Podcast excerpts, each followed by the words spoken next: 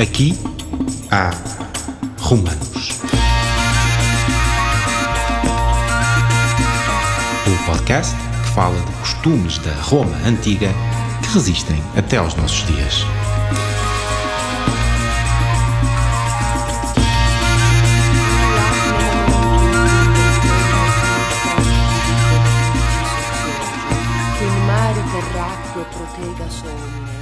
Então, uh, bom dia, eu uh, sou Inês Viegas, gestora e coordenadora do projeto da Lisboa Romana, Felicitas e Léo Lisipo. Uh, e quero desde já agradecer aos dois convidados que uh, aceitaram este desafio de vir falar sobre este tema tão aliciante uh, que tem, diz respeito à gastronomia romana.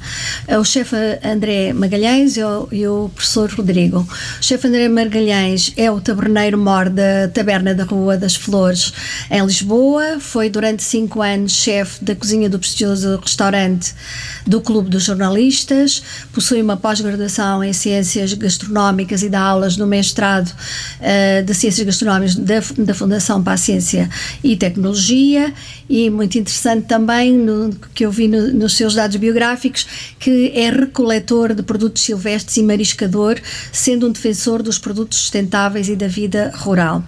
O professor Rodrigo Banho da Silva é doutorado em Arqueologia, professor doutor na Faculdade de Ciências Sociais Humanas, investigador no CHAM e arqueólogo do CAL, uh, do Departamento de Património uh, Cultural, entre outras coisas, um excelente investigador e professor. Um, pegando aqui na, já nos, eh, nos recoletores e, e nos produtos silvestres, um, eu, um, e pegando também uh, nas fontes que, que, chegaram até nós, uh, em que podemos saber alguma coisa sobre a gastronomia romana, uh, podemos falar do livro do Apícios, que é, um, que é um grande compêndio de receitas culinárias da Roma Antiga. na arte também, a arte também nos fornece igualmente alguns dados pela análise em mosaicos, em pinturas murais, nas cerâmicas, nas ânforas que havia restos uh, nos ossos, no, nos tecidos que também eram, que são feitas as análises físico-químicas e também agora com o complexo, grande complexo de Troia e de outras escavações que têm sido feitas, uh, em que é possível uh, saber já alguma coisa sobre a alimentação, muita coisa sobre a alimentação dos romanos. Por isso eu, eu lanço aqui já uma pergunta ao chefe André Magalhães, que é o que é que nas vilas romanas era produzido, associado aqui à alimentação também deles, que eu sei que é uma, uma questão que gosta muito. Sim, ou seja, dentro das fontes documentais disponíveis, eh, nós conseguimos perceber que eles produziam com certeza cereais e, portanto, eh, a gama de cereais, o trítico, o trigo, eh, o centeio, a cevada, Uh, a espelta, uh, sabemos, e porque se encontraram restos destes, destes cereais uh, em escavações, sabemos que as hortas teriam as cenouras e as xerovias, que teriam as alfaces teriam as brássicas, as couves. Muitos legumes também. Uh, os nabos, uh, eles fazem inclusive diferenciações de, de, de, tipos de nabo que nós agora hoje em dia já não, já não uh, fazemos. Uh, existe uma, uma, uma, paleta bastante interessante e bastante vasta. Quer dizer, do, dos produtos uh, tradicionais de, e endógenos da Europa e alguns do Oriente, existem uh, bastantes. Depois, nas frutas, os pomares romanos tinham as peras e as maçãs, etc. Tinham o cidrão, não tinham os limões que, que chegaram já durante o Império, mas tinham os cidrões.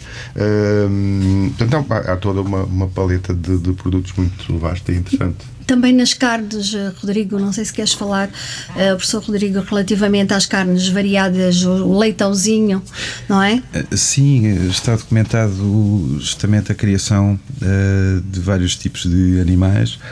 Nós sabemos, inclusive, pelos estudos da zooarqueologia, portanto, a arqueologia dos animais, que há uh, uma melhoria na criação das espécies, ou seja, uh, o gado, vaca, ovelha, cabra aumentam em termos de, de, de, porte, os animais são os mesmos, portanto há cruzamento no sentido de aprimorar um, as qualidades uh, do gado para abate. E no caso do porco nós temos documentado arqueologicamente no Alto Alentejo a criação de, de porcos que foram abatidos em terra idade e que mostravam as marcas de corte, os ossos as marcas de corte, portanto, o consumo daquilo que nós hoje chamamos um, leitãozinho. Sim. E, e chefe, um, está muito, fala-se muito, está muito, aliás, está a ser feita uma reprodução uh, o mais próximo possível do que os romanos tinham, que é o garum, os molhos, o garum, o alé, uh, que era um verdadeiro pitel e que eles usavam em todos os pratos, desde as entradas até às sobremesas, eles usavam uh, esse produto e que, e que, que eram, que, que eram ficavam os, ficavam os pratos eram mais confeccionados de forma criativa, digamos assim. Eu sei que o chefe também uh, uh, utiliza, uh, tenta reproduzir e tem um prato especial reproduzido em homenagem à, à gastronomia romana. Quer-nos falar desse, desse projeto? Sim, o, o, eu, desde há muitos anos que me dediquei, ou seja, por curiosidade comecei a ler e a aprender sobre o, o Garum e comecei a fazer uh, Garum no início do, dos anos 2000. Portanto, na altura em que não se falava muita coisa, comecei a fazer Garum em casa, etc. No Clube dos Jornalistas, uh, aprimorámos e aprofundámos a coisa de 2005, 2006. Uh, inclusive, na altura, uh, uns anos depois, veio uma equipe da, da NHK, da televisão uh, japonesa fazer uma, uma, uma, reportagem que eles ficaram muito, muito intrigados e, e, fizeram um ângulo em que comparavam os garons romanos com os molhos de peixe do Sudoeste Asiático. Foi, foi, foi muito interessante. E, a partir daí fui efetivamente desenvolvendo diferentes técnicas, fazendo diferentes abordagens, usando diferentes produtos uh, e a, a gama de, de, digamos, de condimentos uh, da família do, do garum e da, da, da moria, das sal, as salsamentas também é, é, vastíssima e, portanto, dá pano para mangas e nós podemos passar a vida inteira a, a experimentar isso. Inclusivamente, uh, portanto, o garum, depois o alec, que é uma espécie de, um de um, subproduto, que é uma pasta mais densa, nós podemos hoje em dia integrar o alec numa série de coisas. Eu faço, por exemplo, uma manteiga com, com alec, que fica com uma textura incrível.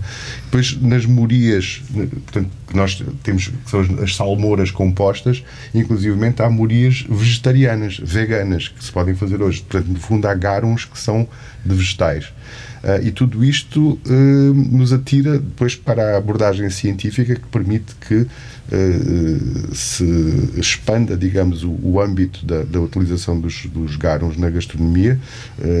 o famoso restaurante Noma, por exemplo, em, em, em Copenhaga, tem um departamento de investigação e desenvolvimento em que um uh, cientista americano que trabalha na cozinha de laboratório deles tem vindo a fazer garons de tudo e mais alguma coisa e, e os garons mais interessantes são na realidade os vegetais hoje em dia. Sim. E, Aqui, na, na, na aqui uh, temos falado muito que o garum uh, tem uma base, é feito com os intestinos dos peixes, uh, da cavala, do atum, sobretudo da sardinha, não é? Fez, e, e, que é macerado ao sol. Sim, o, e... o, o, esses garons originais para esses carnes originais era importante usar a flora uh, intestinal e digestiva dos, dos, peixes porque tinham enzimas que permitiam exatamente que depois o, o, o se complexificasse o, desenvolvimento de sabores e de, de, aromas, etc. Era isso que tornava os garons tão uh, exuberantes. Hoje em dia é, é, é possível uh, utilizar outras enzimas também vegetais que permitem conseguir o mesmo efeito, mas na realidade descobriu-se recentemente que uh, eles já faziam garons a partir de pães uh, que eram que se deixavam uh, quase apodrecer, ou seja, os, eles conseguiam que pão bolorento com ehm, com água e com sal desse também garons vegetais já na altura, que era uma coisa que, que, era, que era muito interessante. Portanto, tem pano para mangas em termos da família dos garons e das salsamentas. Um, eles também usavam muitos a pimenta, a canela, que as... Sim, há, há, um, há um tráfico de, de especiarias de Oriente para, para o Ocidente muito intenso. Um, bom, tão intenso que o, que o primeiro e grande imperador romano, o imperador Augusto, aumenta a taxação justamente do comércio na fronteira do Egito com, com o Mar Vermelho, para onde elas fluíam porque os gastos eram tremendos em sedas, que não tem nada a ver com a gastronomia, mas sobretudo em pimenta. E, e arqueologicamente nós também vamos descobrindo um bocadinho disso quando temos a sorte de, de encontrar realidades que permitem ser estudadas de um ponto de vista analítico, nomeadamente uh, a presença não só de pimenta, mas também de ópio como uh, condimento em paragens tão distantes como, como a província da Britânia, que é, que é uma, digamos, uma província, digamos, mais periférica relativamente a um centro que era a própria Roma, não é? E, e, portanto, sim, eles utilizam intensivamente a pimenta. Então vamos, estamos estado aqui a falar um bocadinho sobre a comida e vamos falar da bebida. Eu, nós sabemos todos que eles bebiam vinho, e um vinho também quente. Uh, sabemos que exportavam e importavam, uh, nomeadamente da Gália, algum vinho uh, e bebiam bastante nas suas, nos seus banquetes. chefe André quer os vinhos, eh, tal como a comida, eram muito condimentados, não era? E nós sabemos hoje em dia que muitos eram condimentados exatamente porque as especiarias e, os temperos ajudavam a esconder uh, alguns defeitos dos vinhos. Uh, não havia mecanismos de, de, de, estabilização dos vinhos que nós temos hoje em dia, mas sabemos perfeitamente que eles já usavam os sulfitos, ou seja, já usavam o enxofre como conservante, que, o que prolongava a vida útil dos vinhos, mas também sabemos que o transporte dos vinhos em ânforas, etc., não era quer dizer, não, não garantia que o, que o produto uh, se conservasse da melhor maneira. Portanto, os vinhos muitas vezes eram não só condimentados, mas também uh, diluídos uh, com água. E isto é uma prática que, que, se arrastou até, até à Idade Média. Portanto, a, a prática de manipular ou de, de, de, de, digamos, destemperar os vinhos e depois de os e de lhes adicionar uh, especiarias e condimentos. Era um Sendo, consumo diferenciado, não era? Era, e outros vinhos consumiam-se também para bens, uh, para fins medicinais. Portanto, os, os hipocrás, uh, a família dos vinhos hipocrás era, era uma família de, de, vinhos que tinham virtudes medicinais e que eram feitos especificamente para isso. Mas o professor saberá completar. digamos que há, há há muitas produções de, de vinhos no, no, no território do, do, Império Romano. A região do Alicipo teve uma importante produção de vinho, porque nós conhecemos a, as ânforas, portanto, os envases, um, muito presentes, por exemplo, na, na, na, zona de Sevilha, mas depois em muitas outras paragens também, até à, Germânia Inferior, portanto, à zona da atual, neste caso, da atual Bélgica e da atual Holanda. Um, mas o, o, justamente o consumo dos vinhos, o facto de se produzir vinho em Olicipo, não impedia que que se importassem vinhos de, de outras paragens e é muito comum nos contextos arqueológicos lisboetas nós encontrarmos uh, exemplares de ânforas que outrora envasaram vinhos importados do sul de Espanha, importados da Gália, importados também da Península Itálica. Uhum. Devo, devo dizer, aliás, que um, o vinho talvez mais famoso na antiguidade, que era o, o vinho fabricado na zona da, da portanto, da Campânia, da, da Baía de Nápoles, que era o Falerno, digamos que foi um vinho que foi intensivamente importado para, para esta região a quando dos momentos iniciais da, da conquista, porque justamente apesar de haver produção de vinho local, esse vinho tinha o efeito psicológico de ligar os soldados que estavam deslocados neste extremo ocidente peninsular à, à sua terra natal. Portanto, a questão do palato não é apenas uma questão hum, de sumenos, não é uma questão de sumenos, é uma questão psicológica muito importante. E, fazendo aqui a extrapolação do, do paralelo com, com a época já contemporânea, é isso que justifica que, por exemplo, os soldados americanos na, na, na Segunda Guerra Mundial fossem portadores do, do chocolate, do candy bar, de, fossem. Ou que os nossos soldados da guerra colonial tivessem garrafões de tintol de, de no, no, no mato em África, não é? Quer dizer. exatamente. E portanto, quando olhamos para, para, para estes consumos, temos de pensar nos vários aspectos que podemos explorar, explorar a, sobre eles, quer aspectos psicológicos, quer aspectos estritamente gastronómicos, de, de, de provas de vinhos. Há um contexto também espetacular, ainda há bocado me lembrei dele a propósito do ópio, porque foi nele que apareceu em Leicester, no Reino Unido, um, que é um contexto excepcional, portanto, um vendedor de comida de rua que uh, teve um dia mau e, portanto, o carrinho deve ter caído e partiu-se tudo. Partiram-se as loiças com que ele servia os seus clientes, uh, partiram-se as ânforas e, justamente, é muito engraçado ver que tinha ânfora, tinha três tipos de ânforas de, para vinho, portanto andava a servir três tipos de, de vinhos: um, um, vinho hispânico, um vinho gaulês e um vinho italiano.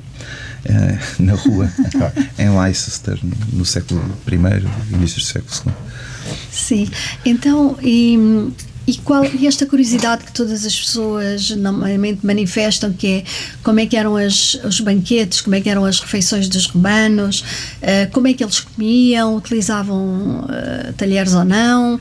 Um, fala. Eu, nós temos um bocadinho a tendência para enfiar dentro de um saco muito grande Uh, por um lado, 1500 anos de história. Evidentemente que um romano do século IV antes de Cristo, lá na Itália, não comeria como um romano do século IV depois de Cristo. Uh, isto por um lado. Uh, por outro lado, um, quando nós imaginamos os romanos, o nosso imaginário é logo atraído para os banquetes, para as orgias, para, para essas coisas. E havia diferenças, não é? Entre as classes sido, sociais. Que com certeza terão sido fantásticas para as pessoas que, que, que os experienciaram, mas a maioria das pessoas, de facto, não, não comia assim. E temos de pensar nos romanos das várias classes sociais. E. Hum, os romanos, uh, digamos, uh, o termo é um bocadinho impreciso e incorreto até, uns romanos de classe média aqui, que em Lisboa comeriam normalmente três refeições ao dia. As pessoas mais comuns, a grande maioria delas não é possível que muitas delas não comessem em casa, ou seja, eles têm uma, um, um intenso hábito de, de comer na rua naquilo que se chamavam uh, tabernas. Taberna é um termo uhum. latino, o latim é muito polissémico, portanto, taberna significa loja, basicamente. Não significa a nossa taberna, mas ficam justamente a nossa taberna por aí, onde servem petiscos, onde servem vinhos, onde servem umas comidas, onde se engana um bocadinho a fome durante o dia a dia. Só para se ter uma ideia, e é o caso onde nós podemos estudar, porque temos as condições ideais eh, uma cidade como Pompeia, que é uma cidade riquíssima, onde não, não há pobres em, Pompeia. Em Lisboa haveria com certeza, mas em, em Pompeia não havia. Mas só em Pompeia existiam 147 lojas uhum. onde se poderia comer. Portanto, sim. não direi que Lisboa tivesse tantas, mas algumas tinha que ter, com certeza. Sim, sim e serviriam. Oh, chefe, uh, o prato que, que, que, há pouco estava a falar, que é uma sardinha alfacinha, Sim. Uh, é, foi uh, criada pelo chefe e o chefe criou-a de forma a que as pessoas o pudessem comer com as mãos, que era o que os romanos faziam. Sim. Quer-nos falar de, desse? É, claro que sim. O, é, é um, foi uma, uma, uma, brincadeira. A taberna é um bocadinho um espaço de, de, liberdade em termos de criatividade, porque nós não temos menus fixos, temos uma ardósia em que escrevemos o que vamos cozinhando e propondo às, às, pessoas. E claro que há uns pratos que têm mais sucesso e que fazem mais sentido e que permanecem. E a sardinha alfacinha foi um desses. E, portanto, na altura das sardinhas, é uma espécie de um prato de homenagem à, à cidade de Lisboa, que é uma cidade pela qual eu nutro uma, uma paixão grande apesar de ter nascido em, em Luanda, em Angola, mas é sinto-me uh, alfacinha de, de, de alma. Um, e então uh, fiz justamente um prato que uh, transporta, digamos, a história, porque Lisboa sempre foi uma, uma, uma cidade muito cosmopolita, muito aberta às influências de fora, uh, e então este prato é um, um, coração de alface que é temperado com uma vinagreta de, que, que leva garum e que leva azeite português e que leva um, um, um vinagre de, de vinho muito velho. Uh, e depois uh, leva uma, uma sardinha que é também levemente decorada uh, com garo e que depois é levemente, digamos, temos assada provar, com, temos com que provar. Sardinha. E efetivamente come-se, agarra-se no, no, pedaço, quase como se fosse um, um sushi e come-se come assim à, à, mão. Como eles faziam, não é? Como eles faziam, isto, isto é outra coisa que, como o professor estava a dizer, nós tentamos sempre pôr tudo no mesmo saco e, e fazer uma compressão histórica da, da, dos, dos hábitos dos romanos, imaginamos efetivamente efetivamente banquetes e orgias, mas eles eram muito sofisticados na maneira como comiam, eram muito exigentes, gostavam de variar muito a, a alimentação. Temos que, que, fazer honra aos gregos, porque foi pelas colónias gregas do sul de Itália que entraram algumas das sofisticações uh, uh, culinárias uh, romanas, mas ehm, dentro de, desse universo de, de, de, diversidade, de sofisticação porque eles cultivavam uh, uh, isso no, no, no, seu modo de vida cotidiano, uh, comia-se com as mãos. Portanto, e vemos também pelos mosaicos, aquelas descrições do, dos, dos simpósia e dos, e, e, dos encontros em que os homens estavam nas suas coisas que nos Uh, há uns muitos dias em, em Conímbria que mostram uns ratinhos que, que, estão no chão a comer os restos das coisas que vão caindo da, da, da do consumo, eles atiravam os ossos de, uh, que consumiam para o chão, etc. E havia escravos que estavam ali, que limpavam, e havia cães que comiam, os cães de estimação que comiam o que as pessoas deitavam para o chão, etc. Portanto, era uma, uma, uma sofisticação que não é propriamente eh, comparável à, à sofisticação contemporânea, não é? Era assim uma coisa entre o, entre o, o rústico bárbaro e o uh, refinado, não é? Sim, uh, comiam deitados, não era, Rodrigo? As elites? as elites. As elites comiam deitadas. Em algumas destas lojas mais uh, requintadas também havia os, leitos. É os reclínios, não é? Exato, os, os clini, os as clini, portanto, os leitos para, para as pessoas comerem deitadas. O, o que era mais transversal era, hum, era justamente a questão da mesa um, que é muito tipificada. Nós temos-las em prata, nós temos-las em mármore, nós temos-las em madeiras mais simples, mais complexas, que eram pequenas mesas com um tampo uh, circular, com três pés, que, um, onde se punham os recipientes para disponibilizar a comida. E um, foi justamente numa, numa conferência das nossas atividades do projeto de Lisboa Romana que a professora Carmen de, de Coimbra chamou a atenção para isso, que, que, é muito engraçado, porque nós, ainda hoje em Portugal, uh, utilizamos um, um, termo absurdo, uh, paradoxal. Uh, vamos pôr a mesa, vamos tirar a mesa, mas a mesa nunca saiu do mesmo sítio. E, e justamente isso vem-nos de, de, época romana, porque punha-se a mesa, ou seja, a mesa era preparada, essa pequenina mesa, dispunham-se os alimentos em cima e depois era transportada para a sala ou para, para o compartimento onde se ia tomar a refeição. As refeições, chefe, as refeições eram normalmente eh, terminavam com queijo, e, porque eles também comiam o queijo um, e com uvas e figos, etc. Um, Quer-nos falar desta vertente? Nessa, nessa uh, sofisticação que estávamos a falar há bocado, ela podia ser praticada, uh, e, e, vemos isso ainda pela, pela nossa dieta contemporânea mediterrânea, ela podia ser praticada de uma maneira frugal e por todas as classes sociais. Portanto, em função da, da, da, do poder de compra, eles poderiam escolher produtos mais ou menos uh, valorizados, sim, sim. mais ou menos acessíveis, mas é verdade que uh, na dieta que se praticava, eles tinham bastante diversidade de, de, de, de, produtos. Não sei se tinham a mesma sequência de ingestão dos produtos que nós temos hoje em dia, mas sabemos que fazia parte da refeição o consumo, quer dizer, para além do panis e, e, do, e, e dos condutos uh, havia fruta e muitas vezes queijos quando o queijo estava disponível. Mas também sabemos que há zonas do Império em que não era possível sequer produzir queijo porque não havia nem abundância de leite nem condições climáticas para produzir queijo. Também sabemos que, uh, caracteristicamente, os romanos eram os grandes mercadores de alimentos e, portanto, havia grande tráfego de, de, de alimentos que iam parar às quatro partidas do Império, mas havia algumas em que não havia condições para ter alguns ingredientes. Sim. Um, passando agora um bocadinho para a contemporaneidade, um, os chefes hoje, eh, hoje em dia um, sentimos essa reaproximação à, à, forma de cozinhar e aos, aos, é, usando os mesmos produtos que os romanos comiam.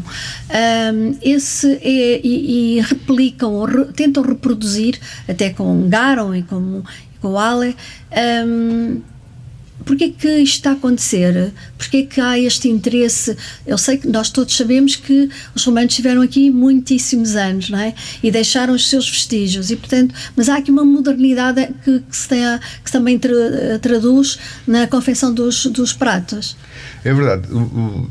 Eu tenho, tenho uh, sentimentos uh, divididos em relação a isso, porque, Força. por um lado, nós temos, uh, nunca tivemos acesso tão grande à informação como temos hoje, e à disseminação do conhecimento.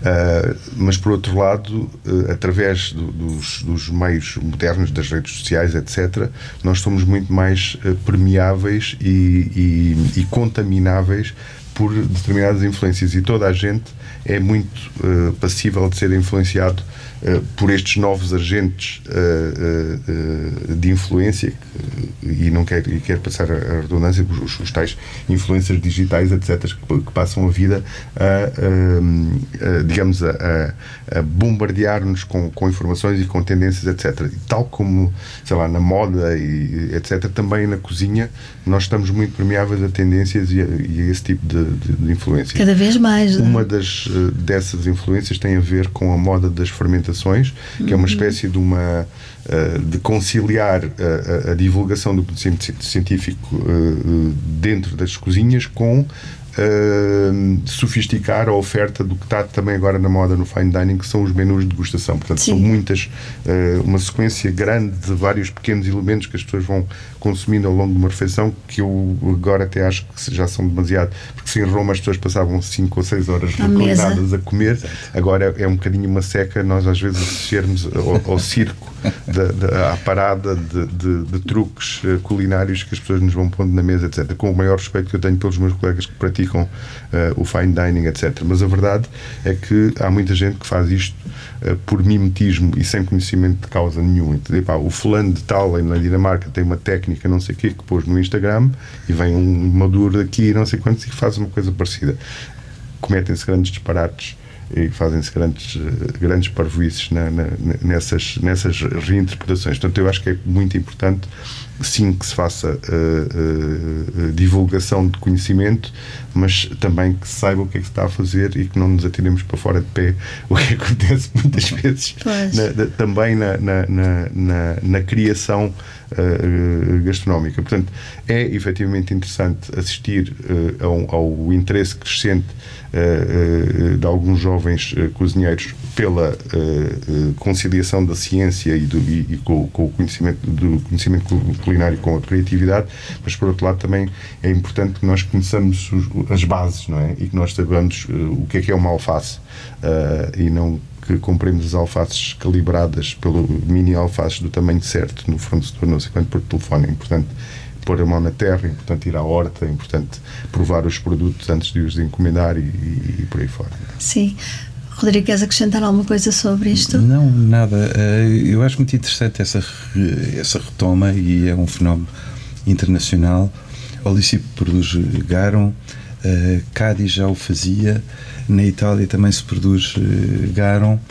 E um, passinho a passinho, de repente, por exemplo, o garum que era tão apreciado e tão importante e que nos legou tantos vestígios está uh, a voltar uh, à moda, isto independentemente de, de ser bem ou mal adaptado. Não, eu, eu, acho, eu acho fantástico. O, o Cádiz uh, teve um, um agente fortíssimo de divulgação que é o chefe Angel Leon uh, que, que, em Espanha é conhecido como o chefe do mar, que é um tipo que está por trás justamente do, do, do, do revivalismo de algumas práticas uh, antigas de, de, de, conservação e transformação de, de pescados. Uh, e nós aqui em Lisboa, com esta tradição, temos a possibilidade e a oportunidade de também avançar e de, de, de, digamos, de trazer à baila de novo este interesse e há alguns que o praticam uh, uh, uh, e muito bem eu encorajo o máximo que as pessoas o façam e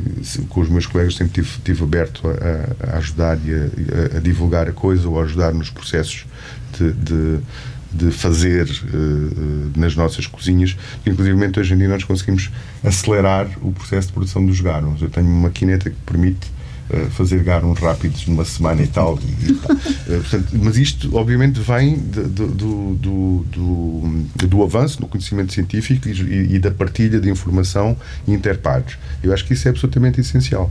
Mas é, é, é preciso é fundamentar uh, uh, essa uh, utilização. Era interessante fazer é. workshops para o público em geral que se inscrevesse claro que e que pudessem saber como é que deviam utilizar o garum com os produtos que consomem, é que utilizam não é? os alimentos condimento uh, fantástico e existem alguns já portugueses disponíveis também no mercado que eu acho Sim, que, é, que, é, que é muito interessante.